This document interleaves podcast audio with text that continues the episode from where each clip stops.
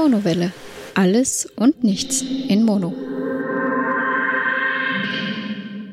Hallo und herzlich willkommen zu einer weiteren Ausgabe der Monowelle. Wir sprechen heute wieder über das Thema Filme. Hallo, liebe Stefanie. Hallo, liebe Zuhörer.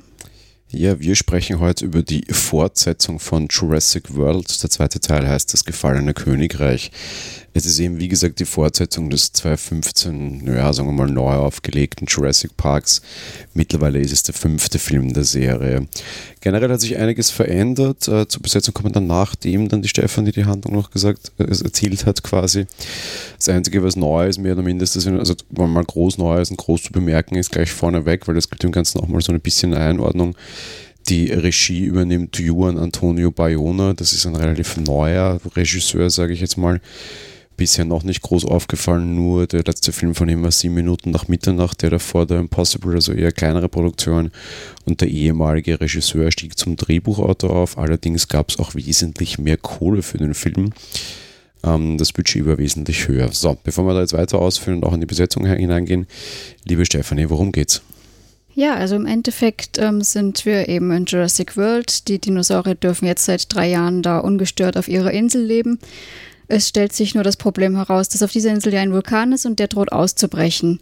Dementsprechend ähm, will die ehemalige Park-Vorsteherin, ähm, äh, weiß jetzt nicht, wie es genau heißt, äh, Claire möchte jedenfalls die Dinosaurier retten. Sie hat inzwischen auch so eine Organisation, die Dinosaurier am Leben erhalten möchte. Und ähm, sie bekommt finanzielle Hilfe von Benjamin Lockwood, der einer der Mitgründer dieser ganzen Jurassic Parks und der Forschung dazu war. Mit an Boot holt sie sich Owen, der ehemalige äh, Dinosauriertrainer war und auch den Raptor Blue, den wir aus dem letzten Teil, also aus dem Vorgänger da kennen, äh, trainiert hat. Und sie fliegen eben zusammen auf die Insel, um die Dinosaurier zu retten, wobei das alles ziemlich knapp ist, denn der Vulkan brodelt schon ganz schön. Wie sich dann im Endeffekt herausstellt, äh, sind dann auch andere Machenschaften ein bisschen am Werk. Nämlich nicht nur Benjamin Lockwood hat da ähm, Interesse daran, die Dinosaurier zu retten.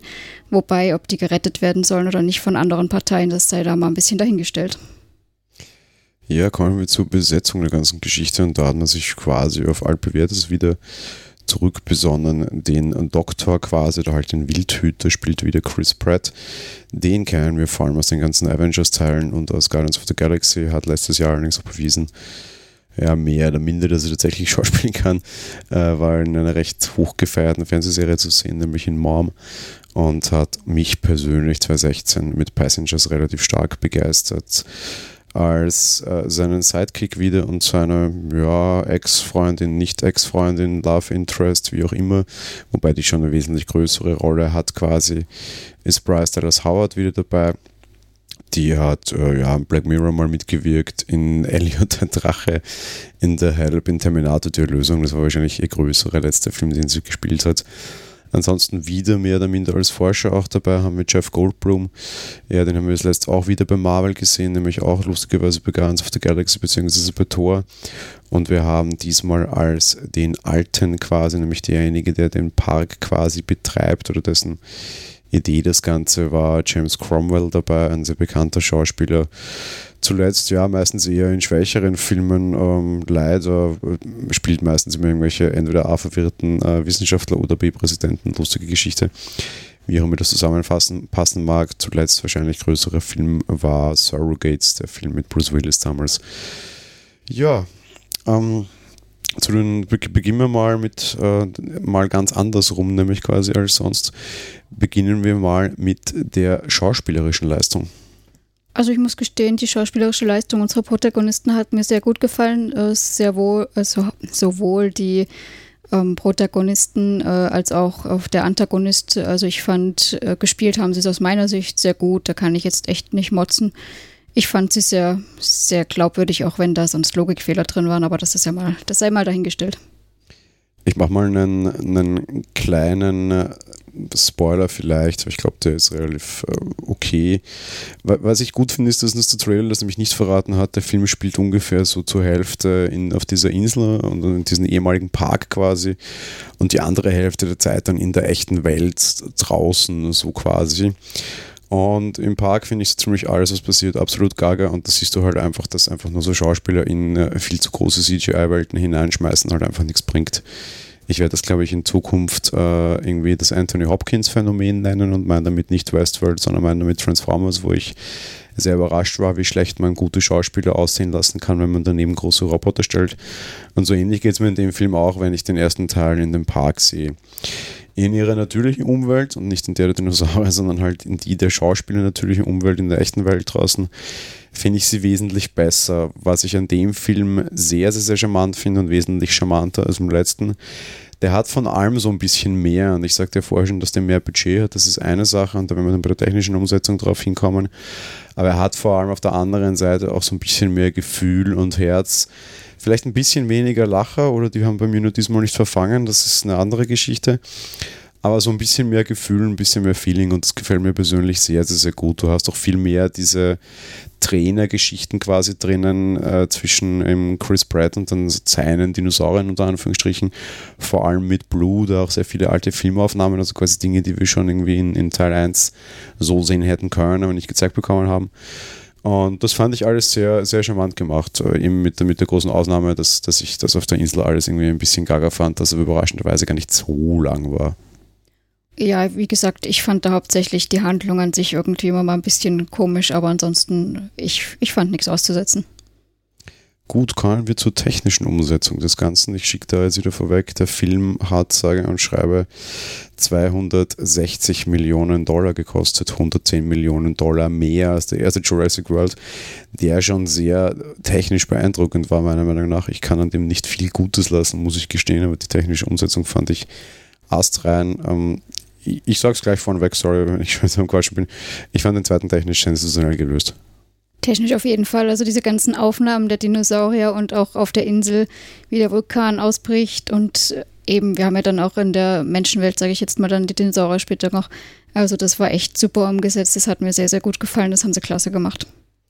Was man auch merkt, und da ist halt dann das Budget zu Hause und in dem Fall tut es mir sehr gut, du siehst meinem Gefühl nach zumindest mehr Dinosaurierarten also da wird dann jede Menge Budget drinnen stecken.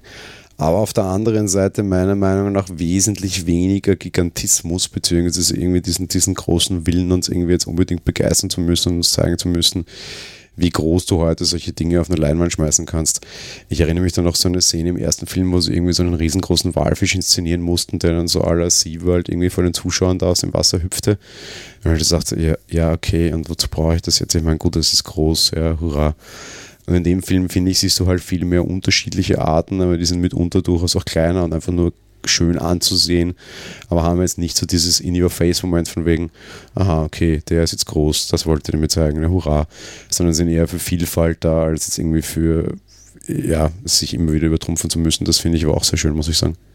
Ja, das stimmt, wobei ich mich jetzt, muss ich auch gestehen, nicht erinnern könnte, was sie da alles gezeigt haben im ersten Teil, wo sie auch diese Safaris da gemacht haben in ihren Kugeln. Also muss ich gestehen, da kann ich mich jetzt auch nicht mehr ganz dran erinnern, aber auf jeden Fall gefühlt haben sie hier viele Arten gezeigt. Das, da kann ich mich nur anschließen, ja. Was man zu dem Teil auch ganz klar sagen kann, finde ich, der setzt sehr stark auch auf Action. Und wesentlich stärker auf Action auch noch als der erste. Das gehört zu so einem Film wahrscheinlich dazu. Da ist natürlich das Setting sehr interessant, dann die Dinosaurier quasi auch in der echten Welt und nicht in diesen Urwäldern da nur zu haben was dann natürlich noch viel mehr dazu einlädt. Du hast sowohl Kämpfe zwischen Dinosauriern, also zwischen Menschen, als auch zwischen Militär, eh klar, das war immer schon so. Ähm, finde ich schön gelöst, finde ich auch sehr beeindruckend eigentlich. Ich hätte mir gedacht, dass es mir zu viel ist und am Anfang fand ich alles ein bisschen doof, aber das lag einfach daran, dass ich auf dieser Insel alles doof fand. Ansonsten äh, draußen dann in der echten Welt fand ich die Action überzeugend und sehr, war in Ordnung. War mir jetzt nicht zu viel, muss ich sagen. Ich habe, ich fand die auch auf der Insel okay. Also mm, ja, kann ich schwer was sagen. Äh, Action war viel da, das stimmt und war auch gut umgesetzt aus meiner Sicht. Um zu negativen Dingen zu kommen und womit der Film für mich ganz klar ein Problem hat, ist mit dem Pacing. Einerseits A, er ist generell zu lange. Er geht über zwei Stunden, also zwei Stunden zehn. Und das musste meiner Meinung nach nicht sein. Da sind viele kleine Nebenplots drinnen, die eigentlich völlig sinnlos sind die mir jetzt nicht mehr Gefühl oder mehr Herz geben, die man einfach streichen hätte können. Man hätte auf jeden Fall schon mal irgendwie 20 Minuten verloren. Das ist mal so der eine Punkt, aber das ist ja nicht, also das ist ja nicht Pacing. Pacing heißt ja auch, dass quasi einfach die, die quasi das Tempo, das der Film ausdrücken mag, irgendwie nicht, nicht, nicht passt für mich.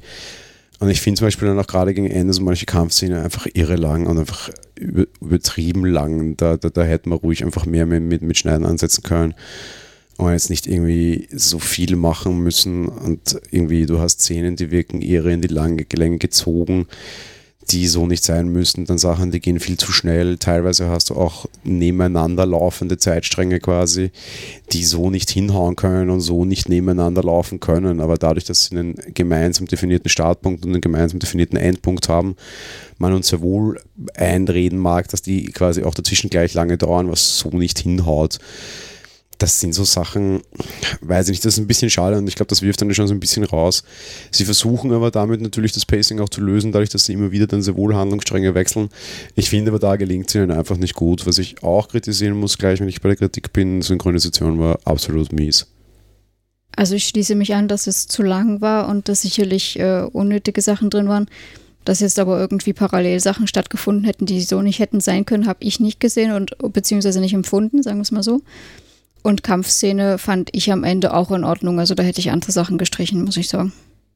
Ja, das habe ich ja auch gemeint, dass, dass ich auch einfach so Nebenläufigkeiten irgendwo gestrichen hätte. Ich muss gestehen, ich auch auf der Insel nicht so lange braucht, weil wofür dieses Vulkanbedrohungsszenario habe ich halt dann eh auch irgendwann verstanden gehabt. Das hätte ich jetzt nicht in drei verschiedenen Varianten nochmal gezeigt bekommen müssen.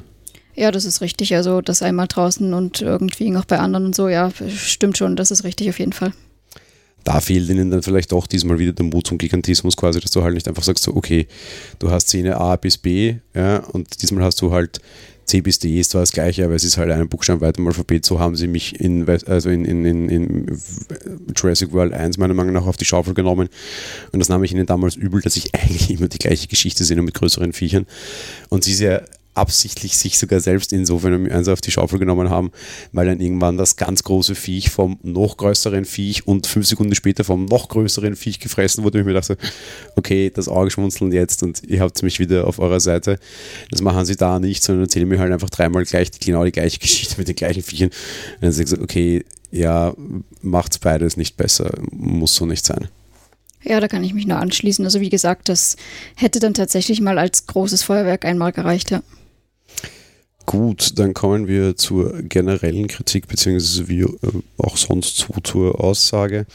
Sonst noch was anzumerken oder generell hat der Film eine Aussage? Man, man möge sie hier nicht vermuten, muss ich sagen. Äh, ja, aus meiner Sicht schon. Nämlich zum einen haben wir hier, wie, ja, ich glaube, das ist derzeit modern, solche Filme, ähm, die Richtung von wegen, äh, ob der Mensch denn, sage ich mal, überhaupt berechtigt dazu ist, über Leben und Tod von Spezien zu entscheiden oder eben auch zur Erschaffung davon. Also äh, hat aus meiner Sicht in dem Sinne schon eine Aussage. Also moralisch, glaube ich, hat, hat, ähm, Jurassic Park immer schon sehr viel in diese Richtung gehabt, eben weil da der Mensch eine Spezies wieder zum Leben erweckt hat und quasi glaubt, über sie herrschen zu dürfen. Das finde ich schon recht interessant. Natürlich macht der Film auf der Nebenseite aber auch irgendwie wieder auf, so von wegen, ja, Moralik Richtung nicht nur geben, also Gott spielen, sondern auch in Richtung Umwelt tatsächlich, äh, auch in Richtung was, was mir bei dem Film sehr gut gefällt, was diese Moral betrifft, ist, dass sie diesmal endlich einen Schritt weiter denken und das habe ich mir eigentlich von, von dem immer schon erwartet. So nach dem Schema, wer an Genen herumspielt, der kann das vielleicht nicht nur bei Dinosauriern, sondern auch bei anderen Lebewesen, eben namentlich Menschen. Das wird in diesem Film thematisiert. Weiter führe ich jetzt nicht aus, um spoilerfrei zu bleiben.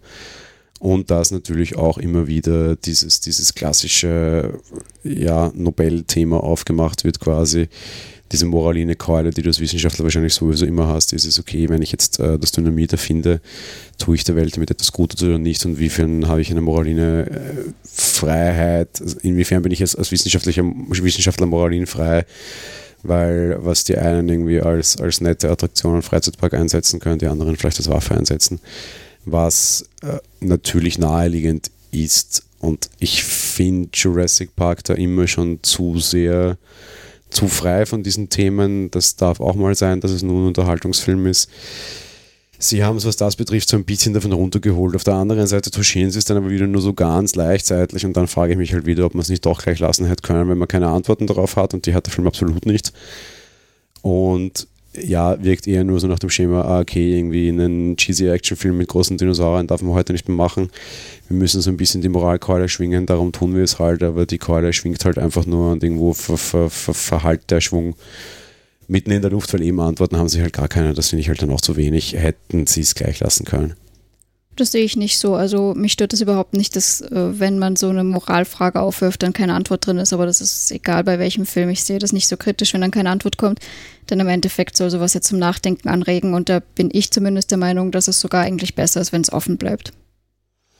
Ja, das finde ich jetzt interessant, weil du hast ja gerade vorher schon gesagt, das, was eh jeder macht, ja, das, was gerade eh jeder fragt, dann brauche ich sie aber nicht, weil dann ist es ja, es ist ja wieder nur repetitiv und entbehrlich. Ich meine damit nur, dass es derzeit viele Filme oder Serien in diese Richtung gibt. Nehmen wir halt Westworld zum Beispiel, das ist ja auch in die Richtung. Nur halt mit anderen Kreaturen und ähm, ich weiß nicht, wo wir es zuletzt hatten. In irgendeiner anderen Serie war das jetzt auch irgendwie so der Fall. Ich, ja, aber so die Richtung meinte ich. Was ich sehr positiv finde Richtung Aussage, muss ich sagen, äh, hier wird auch ähm, wie formuliere ich das jetzt am blödesten? Es sind äh, ja, es sind, es sind Kinder auch dabei zum Beispiel. Also es, es, kommen, es kommen familiäre Motive vor, es kommen, kommen kindisch, kindische Motive vor, es kommen quasi liebende Motive vor. Es, mir, mir war klar, dass eines dieser Motive hinter dieser ganzen Story und hinter dieser ganzen Geschichte sein wird, dass es um, um Kohle geht, klar, um wirtschaftliche Motive. Es geht aber auch so ein bisschen mehr und für mich bringt dieser Film generell so ein bisschen mehr Liebe da hinein. Das betrifft jetzt diese eine Variante, das betrifft auf der anderen Variante aber auch diese Sequenzen, und seien es nur alte Kameraaufnahmen quasi, die ich von dem Tiertrainer mit seinen Tieren sehe. Und das finde ich einfach unheimlich charmant und süß gemacht. Was ich super doof fand am Anfang, waren, dass du diese, diese Rückblicksequenzen die ganze Zeit drinnen hast und dass sie da mir einen, einen, eine Story verkaufen wollten, die ich nicht brauche. Nachher fand ich charmant, weil es für mich dann so ein bisschen wieder Richtung, den Film häufig schon zitiert, äh, fantastische Tierwesen und wo sie zu finden sind, ging, weil da war es dann einfach nur noch Anekdote, aber einfach eine süße Anekdote, weil du siehst, wie er mit diesen, ja, weiß ich was, Velociraptor oder keine Ahnung, was das war, mit Blue halt trainiert hat und herausgefunden hat, wie er, wie er Blue quasi kontrollieren kann. Und da fand ich süße Anekdoten, die das Ganze ein bisschen aufgelockert haben. Die fand ich sehr nett. Am Anfang fand ich sehr doof. Vielleicht fand ich aber einfach generell nur die erste halbe Stunde dieses Films doof. Keine Ahnung ich sag mal so, dadurch, dass diese Szenen zweimal vorkamen, nämlich einmal an späterer Stelle, wo du sehr gut fandst, ähm, glaube ich, wäre die erste zumindest auf jeden Fall unnötig gewesen. Ja, und da wollten sie es ja auch als, als seine Motivation verkaufen, so von wegen, ah, er hat Blue lieb, darum geht er zurück. Äh, das, okay, das ist halt so ein bisschen dünn, ja. Ja, vor allen Dingen, weil er im Flugzeug dann zu Claire selber sagt, ich bin wegen dir mitgekommen, also ja. Ja gut, okay, dass er ein manipulativer ist, beziehungsweise dass er halt einfach irgendwie so, so ein bisschen der ja, äh, Haut drauf sein mag, das ist ja wieder ein anderes Kapitel. Das, das, also die, die Aussage muss nicht bündig sein für mich, das meine ich damit. Aber am Anfang wollen sie mir damit irgendein Motiv verkaufen und das Motiv kaufe ich ihnen nicht ab, weil das ist mir einfach zu schmal. Am Ende war es einfach nur noch Analogie und irgendwie so eine, so eine Analogie erzählt bekommen, das fand ich nicht. Ja, das stimmt. Was ähm, mich wiederum so, so ein bisschen stört und das ist diesmal schlimmer als sonst, ähm, der war richtig dumm. irgendwie die, die, die Grundmotivation dieses Films verstehe ich schon einfach nicht. Also dieses, ich, ich habe es beim Trailer schon die ganze Zeit gesagt der Film hat das irgendwie nicht aufgelöst. Ähm, wir müssen jetzt auf diese Insel, weil diese Dinosaurier werden dort gegrillt, weil irgendwie Vulkan in die Luft geht und wir müssen die Dinosaurier retten. Äh, die in der echten Welt zu haben, ist eine ziemlich schlechte Idee weil äh, ja, da können sie halt nun mal nicht hin, weil die Dinosaurier sind ausgestorben und wenn wir nicht aufpassen, äh, wie wir mit denen umgehen, dann werden sie uns auch noch überleben. Eine Aussage, die wir in diesem Film gleich zweimal hören. Einmal am Anfang, einmal am Ende, unter unterschiedlichen Vorzeichen. Das bleibt dann wieder dem Seher zu überlassen, das sich äh, anzugucken aber so moderne Welt, DNA-Entwicklung, ziemlich cooler Entertainment Park. Also die DNA dieser Viecher müssen wir doch irgendwo auf einer Festplatte liegen haben, dann brauche ich da nicht hin, um die dort rauszuschmuggeln und sonst irgendwas. Der Film macht dann noch so eine Nebenhandlung auf, warum das dann doch schlauer sei, aber das ist alles cheesy und doof. Also in dem Fall, sobald du einmal den Kopf schief hältst und den Film hinterfragst, ist er halt vorbei. Ja, da haben wir aber wieder so ein bisschen dieses, darf man darüber bestimmen, wer jetzt lebt und wer stirbt, weil im Endeffekt, natürlich kannst du die vielleicht nochmal züchten, weil du eigentlich die DNA haben müsstest. Aber zum einen, der Dinosauriertrainer zum Beispiel hat ja schon mal eine persönliche Bindung zu einem der Viecher. Und zum anderen, äh, ja, die Park, äh, Parkvorsteherin, die ehemalige, die natürlich sowieso auch. Und ähm, mal abgesehen davon, sie wollten sie auch nicht in die echte Welt bringen. Sie, der, der das finanziert hat, der Lockwood, der hatte ja eh vor, einen sicheren Platz für die zu finden. Also ich nehme mal an, die wollten die ursprünglich eh auf eine andere Insel wieder verschiffen, dass dann da so ein bisschen Machenschaften im Hintergrund laufen und das alles ganz anders kommt. ist ja wieder ein anderes Kapitel. Und ähm, ja, wieso nicht dann die Viecher, die man schon kennt und wenn man denn die Mittel hat und offensichtlich hat er sehr viele Mittel, wenn man die dann umsiedeln kann, wieso nicht? Weil man dabei komplett die Handlung des ersten Films oder aller anderen Filme vergisst und äh, festgestellt hat, dass diese Tiere gefährlich sind und man sie möglichst weit weg vom Menschen leben lassen sollte, was ja am Anfang dieses Films auch genau noch so nochmal argumentiert wird und warum dann da eingreifen. In dem Fall entscheidet nämlich sehr wohl, das ist genau mein Kritikpunkt, der Mensch entscheidet sehr wohl wieder, wer darf leben und wer darf nicht leben. Die wären durch eine Naturkatastrophe umgekommen, das nennt sich Lauf der Dinge. Und der Mensch entscheidet schon wieder, in den Lauf der Dinge eingreifen zu müssen, so wie vorher, nämlich diese Viecher überhaupt züchten zu müssen. Und was passiert? Wieder Crap. Das heißt, wenn ich wirklich aus Teil 1 gelernt hätte, sage ich halt, okay, die Dinge leben. Okay, die Dinge werden durch eine Naturkatastrophe bedroht. Aber was soll ich nicht tun? Eingreifen, eingreifen, eingreifen. Ja, die Finger weg. Und also wir machen es wieder. Das ist halt Quatsch.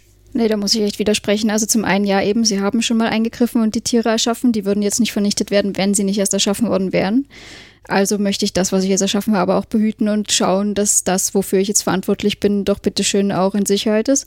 Und zum anderen, keiner hat gesagt, dass die näher an die Menschheit rankommen. Die hätten genauso eine andere abgelegene Insel genommen. Also wären es wieder abgeschottet von der Menschheit gewesen, wäre auch alles schön gewesen. Ja, unter der Prämisse, dass alle Pläne funktionieren. Und wenn ich Teil 1 einfach nochmal den äh, Kopf aufgehalten hätte, dann weiß ich, dass äh, diese Pläne nicht funktionieren. A, schon mal gar nicht, weil ich diese Viecher nicht beherrschen kann und die offenbar ein, ein großes Bestreben haben, alleine zu existieren, was in Ordnung ist. Aber auch B, das wahrscheinlich nicht kann, während irgendwie gerade hier Mini-Apokalypse spielen und mir einen Vulkan unter den Hintern irgendwie wegdampft. Die, diese Mission war von Anfang an zu scheitern verurteilt. Die war aber zum Scheitern verurteilt durch andere Sachen. Und zwar? Ja, durch die Machenschaften, die da gelaufen sind, weil wie wir gesehen haben, haben wir die Tiere ja sehr wohl eingefangen bekommen. Die haben sie ja betäubt, sie haben sie in Käfigen abtransportiert, erstmal soweit. Also, dass da ja natürlich jetzt das nicht alle geschafft haben, ja, sei mal dahingestellt. Aber ich ja, meine, da haben sie ein bisschen da, Zeit. Nein, sorry, sorry, sorry, da muss ich jetzt unterbrechen, weil da gehen wir jetzt ins Spoiler-Territory und das möchte ich auf keinen Fall. Das äh, ist jetzt irrelevant, aber es, es gehen sehr wohl ab Minute 1 Dinge schief. Und zwar? Es gehen schon beim allerersten Militäreinsatz gegen das erste Viech Dinge schief und ein, ein Ranger stirbt einfach. Ja, das liegt an dem Militär. Ja, eben, aber das ist genau der Punkt. Es, es war von Haus aus klar, dass da Schmarrn rennen und zu beweisen zu unserer Minute 1. Und diese Intelligenz möchte ich einfach in Frage ziehen. Wir haben im ersten Teil gesehen, Einsatz von Militär, Einsatz von nicht bedarften Leuten auf diese Dinge ist doof. Also das mache ich in der ersten Minute von Teil 2 und damit ist es Gott sei Dank noch kein Spoiler. Ich renne mit dem gezogenen Maschinengewehr auf so einen Dinosaurier laufen und wundere mich, dass er springt. Ey, so what? Das haben wir im ersten Film in der ersten Minute gelernt, das machen wir im zweiten Film genau denselben Schmarrn. Das ist die große Aussage dieses Films ist, der Mensch ist schon bescheuert und lernt nicht dazu. Das ist eben, deswegen sage ich ja, Story für drei Cent, beziehungsweise einmal Kopf schief halten und der Film bricht halt sofort, finde ich. Ja. Ich sehe das nicht so. Also ich bleibe dabei, dass ich das nicht so sehe, weil wenn deine äh, dir sonst loyalen Leute nicht mehr, äh, dann doch nicht loyal sind, na gut, ja, was willst du da tun? Ja, das geht es dann ins Psychologische, wie weit geht Loyalität und wann man nimmt Angst. Und wenn dir so ein großes Ding gegenübersteht, dann pfeifst du auf Angst und äh, dein Überlebensinstinkt springt an und deine Loyalität wirkt nicht weiter. Ich möchte bei dem Mann bezweifeln, dass Angst deine Motivation war. Für den zweiten Fehler zumindest definitiv. Aber egal, also ich werde mir da nicht einig mit dir, es tut mir leid. Gut, das heißt, du bist der Meinung, der Film hat eine, das war mein, mein Hausausgangspunkt, eine absolut intelligente Story. Ich sage nicht, dass sie intelligent ist, aber ich verstehe die Story, weil du hast ja gesagt, du verstehst diese Motivation gar nicht erst. Ich verstehe sie sehr wohl, ja. Na, ich verstehe, was sie mir damit sagen wollen und ich verstehe, wie sie es aufbauen wollen, aber ich sage, sie ist einfach absolut bescheuert und wenn du den Kopf einmal schief hältst, dann ist es halt, hält es dem halt nicht stand. Ja, na, ja ich finde es auch nicht doof. Na gut, dann äh, bin ich in dem Fall zu kritisch, weil du vorher meintest, ähm, von wegen, ähm, wir haben ja sowas aktuell auch schon in Westworld, äh, ist die klar gleicher Autor, ne? Ah ja, da siehst du, da haben wir es schon. Bei der Crichton-Filme, also von daher, der hat immer, also bei der Crichton-Bücher quasi, der hat so, immer genau okay. diese, diese Sachen, ne, die Urromane stammen bei der von Michael Crichton. Mhm. Von daher, der, der hat da offensichtlich eine Affinität in diese Richtung. Das passt halt genau dazu. Also dieses Leben schenken, halt einmal auf der einen Seite aus alter DNA schaffen, auf der anderen Seite halt irgendwie dann generell gleich Leben geben, weil du Roboter baust. Äh, ja, da zieht sich gewisserweise was durch. Ähm, müsste ich jetzt qualitativ urteilen, allerdings äh, und wieder weitergehen, dann ist quasi das Hochphilosophische auf jeden Fall Westworld und die Action-Variante halt Jurassic Park. Das war es meiner Meinung nach immer schon, damit ist es okay. Der zweite Film ist meiner Meinung nach aufgrund seiner zweiten Hälfte besser als der erste. Ähm, man, er hatte mehr Budget, das sieht man. Das ist nicht nur weil Action, sondern auch teilweise weil wesentlich mehr Liebe zum Detail. Er wirkt wesentlich weniger zauberhaft und wesentlich mehr realistischer als der erste, weil du einfach dieses Parkszenario so nicht mehr hast, was ja klar war und jetzt auch kein Spoiler ist, weil der Park ist am Ende des ersten Teils untergegangen. Äh, ich finde es eine nette Herangehensweise, ich finde es eine komplett andere Tonalität. Unterm Strich gefällt es mir persönlich aber besser. Einerseits A, weil die Action, wenn sie da ist, pfeift, abgesehen von gewissen Timing-Problemen ganz gut. Und auf der anderen Seite hat er einfach wesentlich mehr Herz und Liebe zum Detail in jederlei Hinsicht und auch das finde ich total charmant. Damit finde ich ihn nicht so flach wie den ersten Teil und äh, ja, zu 21 soll dann eine Fortsetzung kommen. Ich werde die wieder gucken. Es ist nicht ganz meine Art von Film, aber ich werde die trotzdem wieder gucken, einfach weil es äh, hoffentlich dann nur eineinhalb Stunden und nicht wieder über zwei Stunden so ein bisschen ähm, abschalten und Dino Park auf der, auf der Leinwand sehen ist. Ich fand es wieder mal ganz nett, aber müssen tun wir es nicht. Wer, wer die Filme mag, super, wer nicht, ja, ist okay. Also er tut jetzt auch nicht weh, aber es ist äh, der allerhöchst intelligente oder philosophische Film. Wie beispielsweise ein Westworld ist das Ding auf jeden Fall nicht. Ja, ich finde es also auch sehr charmant im Endeffekt, dass sie das ja so, ich sag mal, weiterentwickeln, eben weg von diesem, wie du schon so gesagt hast, diesem schönen mystischen da und äh, diesem Anschauungsmaterial, weil eben das passt ganz gut zur Einführung, also Einführung, aber ja, und dass das jetzt dann weiter ins Realistischere abschwenkt, ist, also fand ich sehr, sehr gut. Und ich muss auch sagen, das hat sich jetzt auch nicht geändert. Ähm, Jurassic Park-Fan früher war ich keiner. Jurassic World kann ich sehr gut mitleben und kann ich mir auch sehr gut anschauen. Also ja, wer Dinos mag und sich das gerne anschaut und ja, äh, es ist nett. Es ist, es ist ein schöner Film. Was man da auch noch dazu sagen kann, und glaube ich auch ein Grund ist, warum du kein Jurassic Park-Fan bist, der Film hat keinen einzigen Jumpscare, oder? Ähm, nein, stimmt, ja, hat er eigentlich nicht. Weil die ersten haben ja sehr wohl wieder so ein bisschen auf diese Horror- oder halt zumindest ein Schreckelemente gesetzt. Da hat The World auch noch zwei, dreimal. Der hat gar keinen einzigen. Das ist so komplett weggegangen davon, finde ich.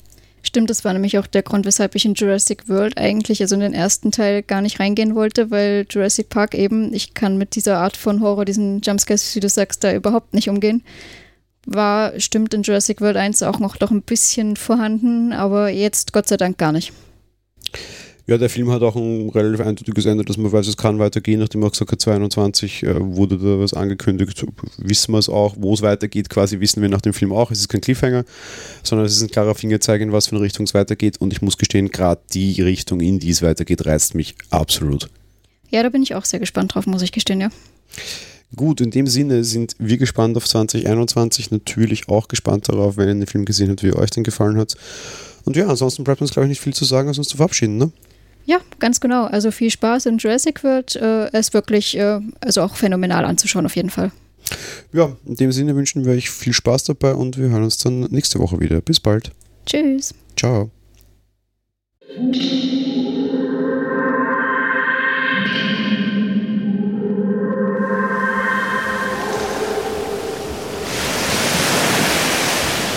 Monowelle ist ein kostenloser und privater Podcast von Jan Gruber. Mehr Informationen dazu findet ihr unter www.monowelle.at. Abonniert den Podcast mit iTunes oder dem Podcatcher eurer Wahl. Wir freuen uns über Kommentare auf der Webseite, Audiokommentare, Empfehlungen oder gar Bewertungen bei iTunes.